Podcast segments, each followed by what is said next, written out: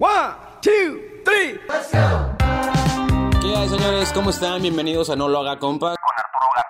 Hey, ¿qué ha habido? ¿Cómo están? Bienvenidos una vez más a su podcast favorito disponible en todos lados, desde YouTube, Anchor, en donde usted guste y mande, solo le pone en la barra de buscador, no lo haga compa y ahí nos va a encontrar. Entonces, te recuerdo, ya no tienes pretexto para suscribirte a tu podcast favorito, no lo haga compa, con Arturo Garza. Oigan, y el día de hoy, híjole, hoy es un episodio bastante agridulce y es que el pasado 6 de julio se nos fue uno de los grandes de la música. Este 2020, cómo le ha dado giros a todos los ámbitos. Se nos fue una figura que sin saber cambió la estructura de la forma de hacer las cosas, que trascendió su disciplina y logró inspirar a todo el mundo. Hoy seguimos de luto, seguimos lamentando su partida y es que realmente fue un artista en toda la expresión de la palabra. El día de hoy hay mucho que platicar, hoy les voy a contar de la vida y obra del maestro, del compositor Ennio Morricone.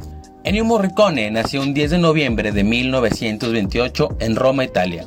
Fue un compositor y director de orquesta, conocido por haber compuesto la banda sonora de más de 500 películas y series de televisión. Recibió un Oscar honorífico en el 2006 y ganó el Oscar a la mejor banda sonora en el 2016 por la cinta Los ocho más odiados de Quentin Tarantino y bueno, estos eran compositores y no pedazos. Ahí a Bad Bunny le han de estar zumbando las orejas, pero bueno. Morricone comenzó a tocar la trompeta cuando era un niño y para los 6 años ya había compuesto su primera obra musical. A los 9 estudió en la Academia Nacional de Santa Cecilia y cuando tenía 12 años terminó sus estudios en el Conservatorio Musical en tan solo 6 meses, cuando el programa de estudios duraba 4 años. Les digo, este señor sí que tenía algo especial, ¿no?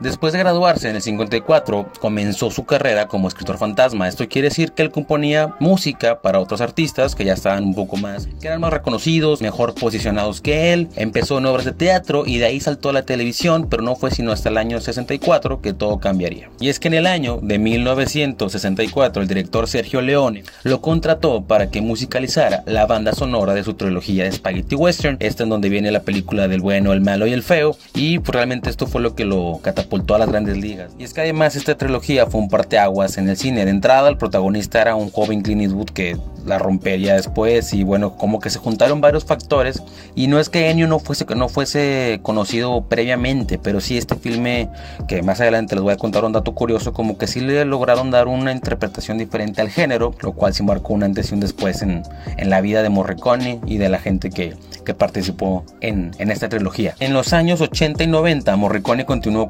componiendo para Leone en películas de otros estilos como Eres una vez en América, también compuso para Brian De Palma en la película de Los Intocables, para Giuseppe Tornatore compuso un Cinema Paradiso y es que se convirtió en una garantía de que de tener éxito. Si Morricone estaba en tu película sabías que la música iba a estar impecable, se convirtió como en un rockstar de, de los soundtracks de películas.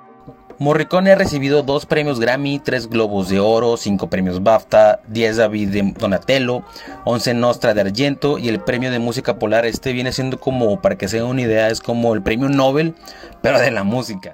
Además de todo esto, ha vendido más de 70 millones de discos. Es caballero de la Legión de Honor de Francia, gran oficial y caballero de la Gran Cruz de la Orden al Mérito de la República Italiana, 27 discos de oro, 7 de platino y numerosos galardones y bueno, vale lo mismo. Eran, estos sí eran compositores y no Bad Bunnies, ¿verdad? Pero bueno. Versatilidad del músico lo llevó a abarcar todos los géneros, desde el drama, el western y hasta el filme de horror, ya que también hizo la música para la película de John Carpenter La Cosa y por ahí también trabajó con Dario Argento, el padre del cine de horror en Italia. Y bueno, respecto a la forma de trabajar, Morricone cuenta que algunos directores le daban a leer el guion, otros le, mostraban la película y algunos otros trabajaban con él a la par. Él comentaba que era fundamental que el director estuviese de acuerdo con la banda sonora, ya que al fin y al cabo la película era del director y no de él. Y creo que aquí radica un poco la grandeza de Morricone. Él no buscaba resaltar, para él era simplemente, era más importante la pieza musical que, que hiciera contraste, que elevara la, escena que, que otra cosa. Tarantino alguna vez a forma de juego comentaba que Morricone era el Mozart del cine, a lo cual Morricone pues nada más se reía y le decía que no tenía ni idea de lo que estaba diciendo, ¿no? O realmente era una persona muy humilde. Tenía una capacidad muy, muy poderosa para, para emocionar, por ahí lo comparaban con Beethoven en este aspecto, a la hora de las melodías lo comparaban con, con Giuseppe Verdi. Era muy simple, muy sencillo, muy inmediato Eh, su música tenía un aire muy familiar, como una sensación de viejos conocidos. Eh, por ahí hay una lectura que dice que escuchar la música de, Morricone era como escuchar, como estar en la casa, de, como muy familiar. Si pueden escuchar el soundtrack del bueno, el malo y el feo, el tema principal tiene algo que los silbidos tienen algo la forma en la que está compuesto sí te hace, te hace pensar que ya conocías la canción, tiene, tenía algo que convertía su música. En palabras del autor, eh, para él sus más grandes inspiraciones o sus más grandes pilares eran Sebastian Bach, el compositor alemán barroco, no el cantante ochentero, y Igor Stravinsky, otro compositor ruso. Y si te das cuenta a la hora de, de, estudiar un poquito a estos dos compositores es que uno era muy cargado y el otro no, y por ahí creo que Morricone tenía esa mezcla pues muy bien lograda. Además, él decía que el silencio era bien importante en su música. En palabras del autor decía que si quieres entrar al corazón de la música de Morricone, que buscaras en los vacíos, entre las pausas. Cuando se le preguntaba a Ennio sobre si la música era capaz de acercarnos a Dios, él contestaba que la música está tan cerca de Dios que es el único arte que nos aproxima al Padre Eterno y a la eternidad. Ennio falleció en su natal Roma a los 91 años a consecuencia de las complicaciones producidas por una fractura de fémur. Según sus más cercanos, el maestro mantuvo hasta el último momento lucidez y gran dignidad. Y señores, si en su vida el señor Morricone fue grande por humilde, en su muerte fue aún más y es que él sabiendo que le quedaba poco tiempo de vida escribió una carta para los suyos, lo cual fue leída días después de que en el funeral de Morricone. Yo, Ennio Morricone, he muerto. Así empezaba esta carta escrita por el famoso compositor para despedirse de sus familiares y amigos y en el que renueva su amor a su esposa. Esto es bien interesante porque él sabiendo que ya nunca más iba a ver a su esposa, como que le deja dicho que le, renueva, que le renovó los votos, diciéndole, te espero ya en el otro lado, pero acuérdate que aquí nadie te quiso más que yo. Muy interesante cómo el Señor veía, veía la vida. De verdad vale mucho, mucho la pena que lean la carta. Es una carta de amor a la vida, a su familia, a sus amigos, a la música. La carta está en internet y de verdad vale mucho la pena que, que lo vean, que la lean. Es una, es una carta muy emotiva, muy bonita, la cual habla de la grandeza del espíritu que tenía el señor Morricone, la cual nos dice que se puede trascender mediante el arte y que claro que existe un más allá y que desde ahora la música en el cielo pues es escrita y dirigida por Ennio Morricone, ¿no? Dentro de los muchos artistas que Ennio influenció, se encuentran artistas de diversos géneros, como Danger Mouse, el cual es un compositor y DJ de música electrónica, Muse, Metallica, que dato interesante, el grupo Metallica estuvo usando un fragmento de la, de la canción Ecstasy of Gold eh, para varios intros en sus conciertos. Radiohead dice que su inspiración más grande para OK Computer fue Ennio, canción de Charles Barkley de Crazy, también Dice que él se inspiró en todo lo que hizo Morricone.